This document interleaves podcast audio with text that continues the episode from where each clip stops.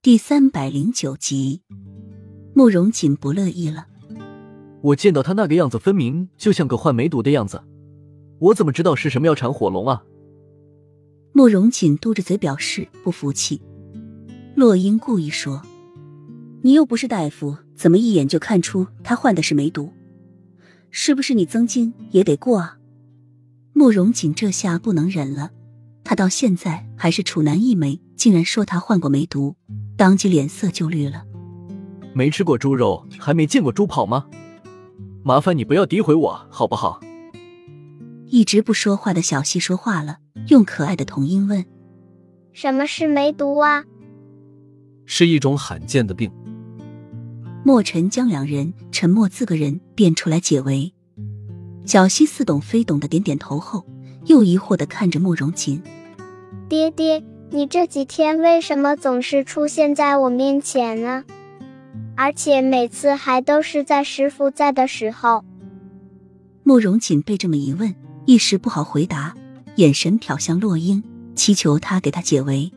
但是洛英却故意看着满天空的星星，对他的求助置若无睹。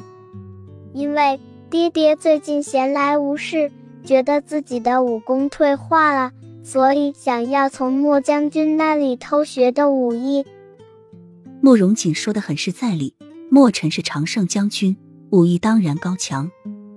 小溪却一脸兴奋：“爹爹，你也会武功啊？”慕容锦说道：“那是自然，在我们这里的人，除了你娘之外，个个都是高手。